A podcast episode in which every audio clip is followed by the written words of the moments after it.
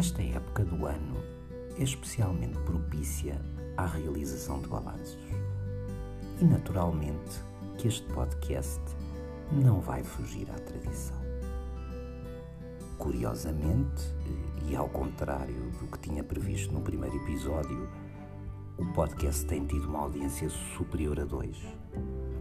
Estes dois, para quem não se lembra, eram os meus filhos caso os convencesse a ouvir esta coisa. Mas a verdade é que até estou muito perto da audiência conseguida pelo post com mais interações no Instagram.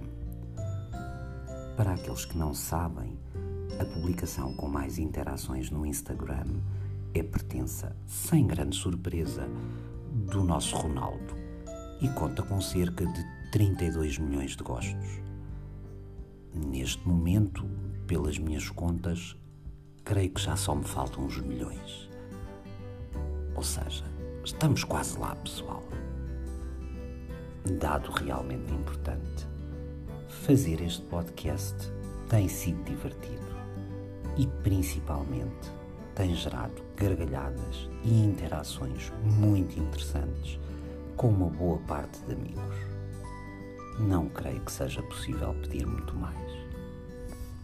Já agora, algumas pessoas têm dito é que este podcast fala pouco do material envolvido no tiro com besta, abordando em contrapartida temas mais humanos. Ou seja, no essencial, dizem que falo muito mais de pessoas e das suas atitudes e comportamentos do que de coisas.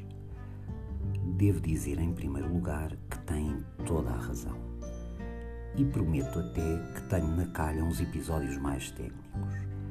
Já não posso é prometer que eles não resvalem um pouco para a tal dimensão mais humana do tiro com besta. É que este foco nas pessoas e nas suas relações não acontece por acaso ou por alguma distração do autor.